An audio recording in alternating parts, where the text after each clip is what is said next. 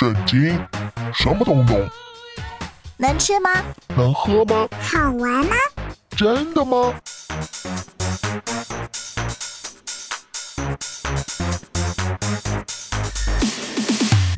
圣经鸡尾酒，干杯！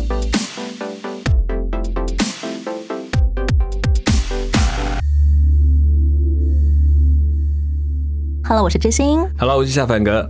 武侠小说里面有一种特殊的结婚仪式，嗯通常由女方或者女方父亲设下擂台，邀请单身男性来比比武招亲 武功最高的优胜者就可以得到女方作为你的妻子。是的，不过以现代观念来看，这种把女儿当成奖品的做法，好像蛮贬低跟物化女性地位的。是啊，是没错，因为在那个时代跟毕竟在父权社会里面，这种情况很多。当然反过来，那母系社会就是说也有反过来类似的方法，所以这个只是那个时代的一个背景啦。今天要听的故事，以色列人当中一位伟大的勇士父亲，嗯哼，他也用这种把女儿嫁给他当做奖品的办法来鼓励年轻勇士。哎，是，嗯，嗯，要来听听这个古代人顺理成章，但对现代人好像蛮莫名其妙的结婚的故事。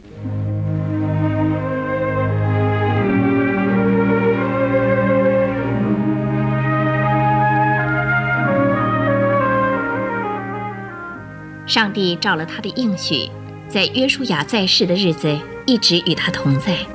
进入了迦南地的头几年，以色列人在约书亚领导之下打了许多胜仗，在全部战争中，上帝赐他们得胜。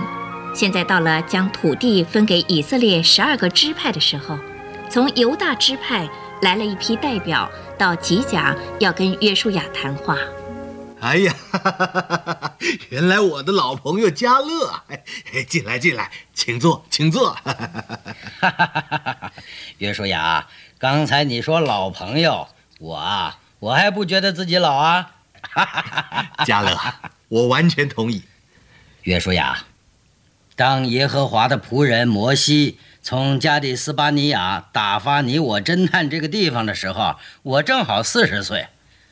我按着实情向他报告，可是同我一起去的众弟兄使百姓害怕极了。但是我专心跟从耶和华我的上帝。当天摩西起誓说：“你脚所踏之地，定要归你和你的子孙永远为业。”所以今天我已经八十五岁，我还是像摩西打发我去的那一天一样强壮。我仍旧精力充足，可以出去作战，像以前一样。求你将耶和华那日应许我的这山地给我。是的，嘉乐。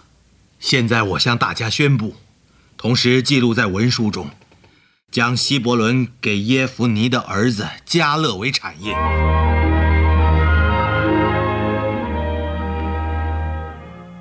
在以后的几个月中，加勒把亚纳族的三个巨人赶出了希伯伦。从那里，加勒又向基列西佛进攻，发现那城非常坚固，因此他就做了一个宣告：大家注意，大家注意，谁能攻打基列雅福，将城攻下，我就把我的女儿亚萨给他为妻。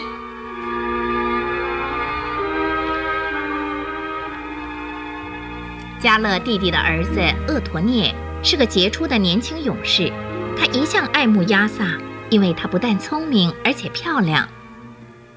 亚萨，亚萨，啊厄陀涅，今天早上这么早就到这儿来，有什么事啊？只是好奇，只是想要问问你，是不是听到你爸爸做了一个有关你的宣告？是的，我听到了。实在说，我心里好烦哦。要是我不认识也爱不上的一个人打下了那座城，那怎么办呢？我连想都不敢想了。那城不会被你不认识的人攻下的，因为我今天就要去攻打基列西佛。啊厄陀涅，我希望你打胜仗。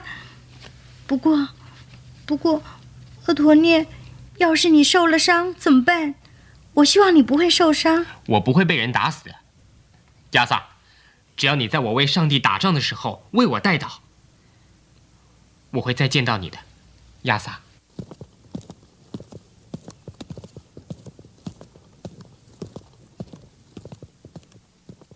天上的上帝啊，请赏赐他成功。我恳求你把他安全的带回来。他实在是任何女人理想中的一个人。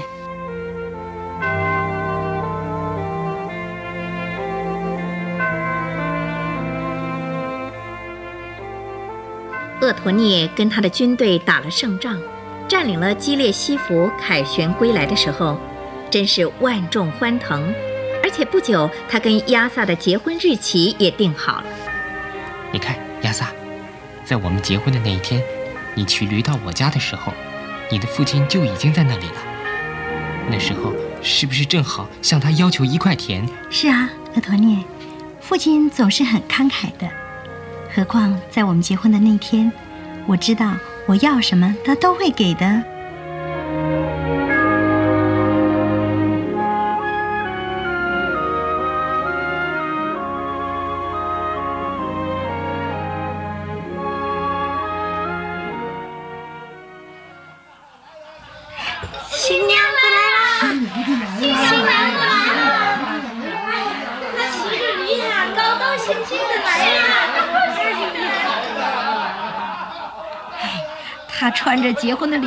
好漂亮啊！看见他的父亲啊，就从驴背上下来了，对他说话嘞。亚萨，我的孩子，我刚才告诉厄陀涅，我把南方的一块田送给了你们两个。谢谢您，爸。可是，我还有一个特别的要求。哦，是什么？您给我们的田是干地，我还要水泉。好的，好的，没问题。我给你们两个水拳，上拳和下拳。谢谢您，爸。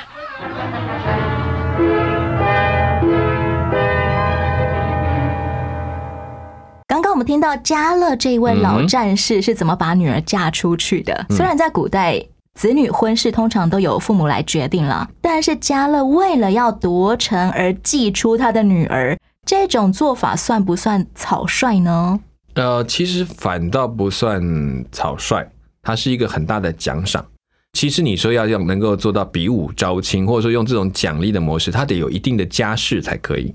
比如说，他是加了家里面很重要的女儿，是有继承权的，哦，或者是说他某种程度是招赘，我需要有一个继承者，你进来就成为我的继承者，所以他继承不是只有这个女孩子，而是她所代表的地位那个权柄。最后出现的战士是俄陀涅，对，俄陀涅嗯娶嘉勒的女儿，算是入赘吗？在这里他没有特别讲是不是入赘，但是在这个家族里面，因为其实厄陀涅跟他们有亲族关系，所以等于是是接纳准备要继承嘉勒的族长的地位。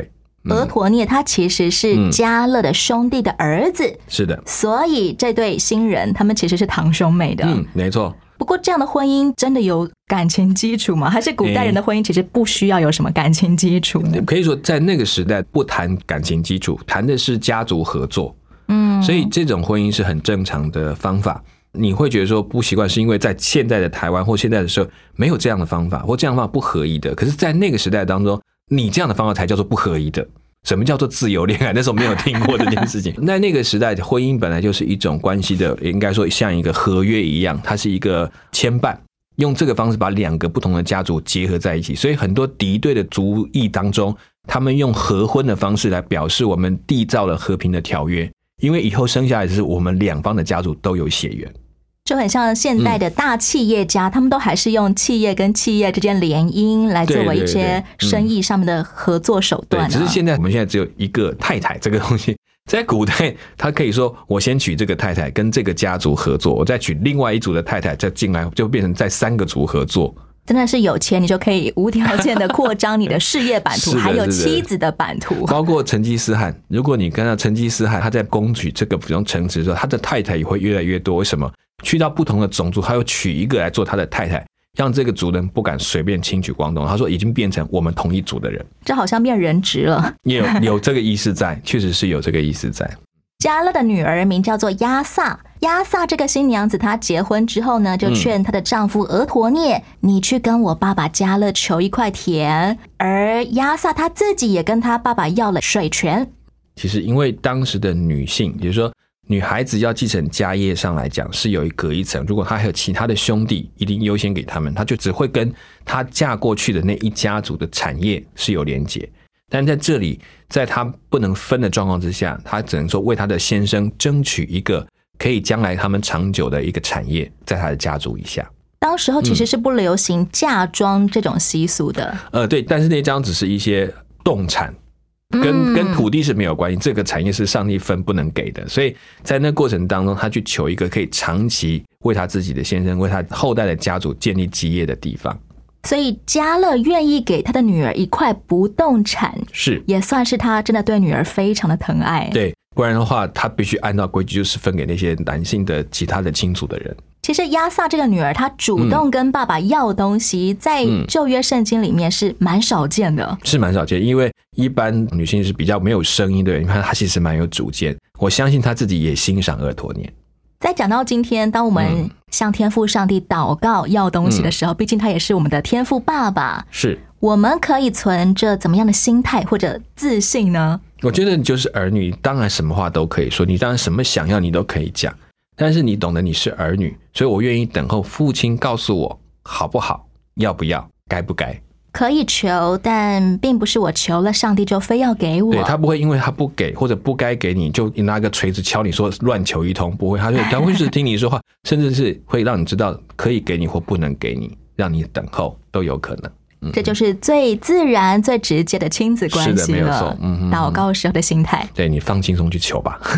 接下来我们要来再听一段故事，讲到约书亚晚年的建树。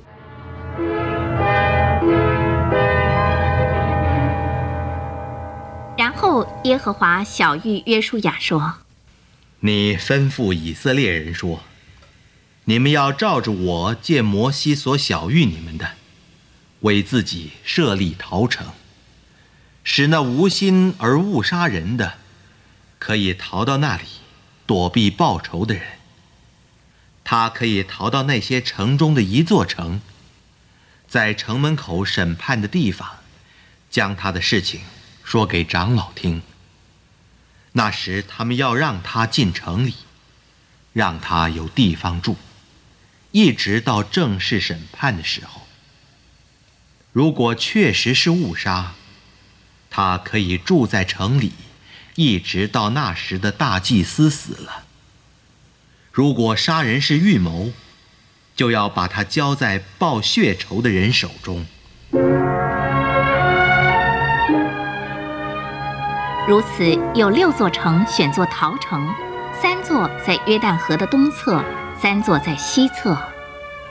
然后约书亚召集了流变人、加德人跟马拿西东部的兵丁，对他们说我的弟兄们，耶和华的仆人摩西所吩咐你们的，你们都遵守了；我所吩咐你们的，你们也都听说了。这些日子里，你们也没有离开你们的以色列同胞，和他们一同作战。现在全地都平静了，你们可以回到约旦河东边去。你们得到产业的地方，你们要带着许多牛群、金银、铜、铁和衣服，丰丰富富的回去，要跟你们的同胞分享从敌人那里夺来的战利品。阿门！感谢上帝，上帝祝福约书亚，上帝祝福以色列。让我告诉你们，你们要切实遵守摩西颁给你们的法律，要爱耶和华你们的上帝，遵行他的旨意，服从他的诫命，忠于他，全心全意侍奉他。对对对对对，侍奉，侍奉耶和华。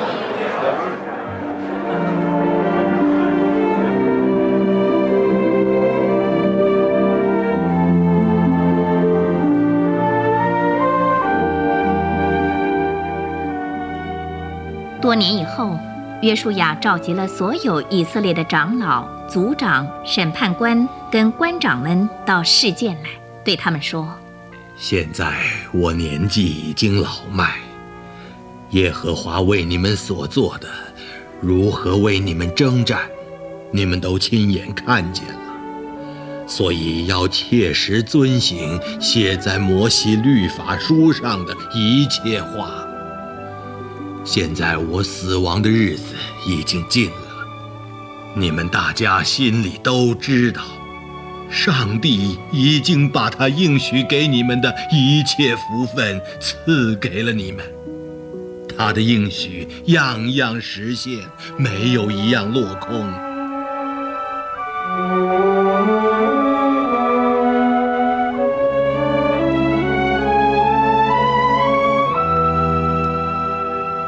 约书亚重新叙说上帝如何为他们征战，赐给他们胜利。现在你们要敬畏耶和华，诚心实意地侍奉他。若是你们以为侍奉耶和华不好，今天就可以选择所要侍奉的。至于我和我一家人，我们必定侍奉耶和华。我们要侍奉耶和华我们的上帝，并要饶恕他。当日，约书亚在事件与众百姓立约，他们要永远侍奉上帝。于是，他就打发百姓回去了。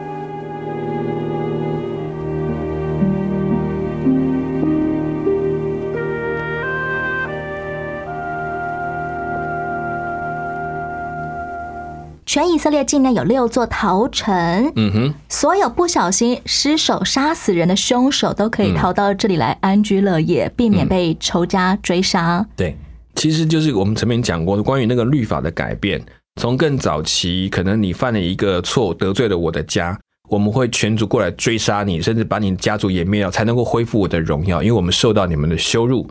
到了呃，摩西开始带领他们之后，整个法律面开始转向，只能以眼还眼，以牙还牙，就是说他伤你多少，你只能伤对方多少。到这里，在进入逃城这个阶段，就会发现一件事，他更顾虑到心理层面的问题。你是故意的还是不小心的？对，因为可能都造成了死亡，可是有的人真的是无心的，嗯他不是故意的，但有一些人是真是刻意要杀的，那这件事把它区隔开来，所以他们会在那个逃城设立长老来审判事情，来确定你的心态。你的行动是不是出于无意，甚至是某种环境下造成的结果？所以你有机会在这里被保护。当然，你也受了某一种拘留，就是在这个地方只能活在这里。当时候的法律是不是一直都不太在乎凶手你的动机是故意的还是不小心是的，就是比如说他讲说以眼还眼好了，我管你是不小心，你他在你后面被你弄到，就他眼睛瞎了，那不管，反正以眼还眼。那再往前走一层是，如果这不是故意的，有很多东西可以被饶恕，所以就用这个方法来减少这种冤案，或者是没有没有回转的机会。法律上的第一个饶恕的意义。嗯，是没有错。其实我们现代人也蛮向往有逃城的，对，因为我们生活当中好多压力啊，我很想逃离经济压力、逃离升学压力、逃离人际压力的等等的追杀。好了，他们就是我们不太收这个，就对。现代人的仇家。是是是，对，有的那你感觉那种生命的压力，对，我们需要的逃城可能更多是在上里面得到一种新的安息。说可不可以不要再用考试辖制我了？我可以逃去哪里呢？逃去厕所，厕所关起来，然后默默祷告嘛，这样就算逃城了吗？其实这个只是一种离开那个问题，可是我觉得上帝眼中的逃城是另外，就是说让这些事不再成为控制你的东西，你可以在上帝的里面，不再因为考试的成绩而使你的生命有受到任何的影响。你不再被这个世界的价值要求说你没有做好这么成就，所以你就不算是个人。这件事情不再是你的压力，我就是上帝眼中那个可爱的人。即便我是失败的工作，或者这个没有做好，那个没有做好，我仍是他所爱的。那个陶城就住在里面了。很多基督徒会经历到的一件事情是，当为自己莫大的压力来求告神的时候，忽然间好像无事一身轻了。嗯，他就突然明白，原来上帝并不看这些。而我真的是尽力，也许我就是在这事情上失败，但不是我的人生失败。所以，上帝逃生是让我们逃离这个世界的那个绳索的捆绑。做得好，做得坏，那是事情，不是你。可能我们需要逃离的不是升学压力本身，而是我需要不把自我价值建立在升学分数上面。对，就是这些外在的东西不会再建立，因为我建筑在上帝的身上。其实我是逃离了地上的那个捆锁，我反而得到自由。最后，我们听见约书亚分配以色列人居住的地业，是十二个支派里面，约旦河东住有两个半支派，嗯而约旦河西住有九个半支派。对，很多人直到今天都还会说：“诶，嗯当初上帝指给以色列人的应许之地，明明就是指约旦河以西。是所以那两个半支派——流变支派、加德支派、马拿西半支派，嗯哼，他们当初是主动跟摩西要求我们要住约旦河以东的。是，很多人说这样的行为是不可取，那块地也不蒙上帝祝福。我不认为，因为上帝已经同意了。如果上帝真的觉得不好，他会一开始就说。可是这一块地有它地理上的方便，也有它地理上的危险。它等于在处在一个没有屏障的地区，很容易就会被攻打。嗯，第二个，它也是丰饶之地，它没有错。它比起真的要进去的迦南地来讲，在农耕上来讲有很大的便利，它有水源、平原，很好耕种。那也因为这样，就很容易受到其他文化跟民族的影响，这也不可否认。所以他取的地方不是上帝喜不喜悦，是你有没有认清你所取量是有你自己的风险，你要不要防堵，还是你就任人来去，自然就变成别人的地。很多人在看待祷告嗯跟上帝求东西的时候，总认为我只能够被动的领受，嗯哼，所以就会看待所有主动争取的人，好像这个行为是叉叉，嗯不 OK。对嗯。但其实两个半支派主动跟摩西求地，就跟亚萨主动跟他爸爸要一块田是一样的概念，其实都是蒙上帝祝福的。没错，你其实你只要，但是重点是你在用那个懂得常常跟上帝保持好的关系，这件事情是根本。不管你是住在开阔的土地，还是固若金汤的城堡里面，其实都需要有上帝。对，所以要不然为什么？难道河东之地被攻了之后，为什么连河西之地都还以后来也是被攻打呢？那还不是一样，只是迟早的问题啊，是人心的问题，不是土地的问题。没错，没错。约书亚最后他在过世之前，带领全部以色列百姓重新跟上帝订约。嗯哼，为什么要重新立约呢？嗯，他们是一批全新的百姓。他们虽然经历了上帝，然后另外也就是说，在这过程当中，约书亚知道他要放下领导权，大家看的是他。等到这个大家分散之后，就不再看到这个同一个领导者，甚至领导者就要过世了，他要必须自己跟上帝建立那个美好的关系，不然他没有办法帮助任何一个人。重新订约的这个办法，是因为约书亚后继无人吗？嗯，其实因为接下来的状况可能还是有，因为后来还有誓师这个概念，但是不要忘，他们必须分散在全地去攻打各个地方，因为事实上约书亚在这个时期并不是全地都打完了，他们还有很多地正在准备走下一步，他们要分散出去的部队必须自己面对上帝。约书亚不在后面去看他们所做的行为了，他们必须回答你是不是自己跟上帝定好这样约，你去到那里仍然以上帝为你的主，这是最重要的事情。约书亚说了一句非常经典的名言：“嗯，至于我和我家，嗯。我们必定侍奉耶和华。”这句话就成为今天很多基督徒家庭会挂在家里面的匾。额，书房里都可以买得到这句话的那种挂饰啊，怎么样的？那匾额木牌一样的哈。我们现代基督徒在看到这句话的时候，我们应当纪念什么呢？我觉得是警醒。这句话代表的，你看到当他讲完之后，哈，以色列人就开始高举着上帝，然后开始向四处去攻占他们应该去做的这些事情。可是你也发现，打不到一半，就各自找地方安居下来，然后慢慢的，上帝就越放越低。然后你看着事实一个比一个的掉下去，你就知道这个国家、这个民族忘得多快。时间久了就慢慢疲软了。对，而且其实我们回到一件事，也就是说，在信仰的路上到有一个程度，你必须要有意志的去控制自己的思考，不然你的心如果是凭着眼见的东西，你会越来越快的放掉你的信仰。过去上帝带你的经验，就会被你当做只是偶然、刚好、恰巧，非常可惜。可见这句话最为提醒的，应该就是那些资深的基督徒了。没错，嗯哼，你是不是已经进到了疲软的状态里呢？是是是，上帝的位置可能不像十年前那么样的高举了。我和我一家必定侍奉耶和华，是每一天、每一天、每一天他的决定。在每一件理所当然的小事上面，不断的去提醒自己警醒，上帝到底吩咐我的是什么？是的，嗯我有没有谨守遵行呢？嗯或者我已经慢慢开始妥协了？是的。节目的最后要来听由周迅光所演唱的这首歌，叫做《竭力追求》。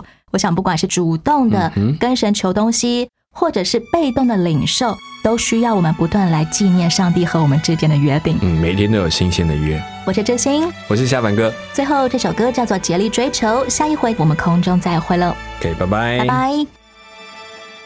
我要侧耳来倾听你的声音，我要抬头仰望你的容颜，我要寻找你对我荣耀心意，主我到你面前。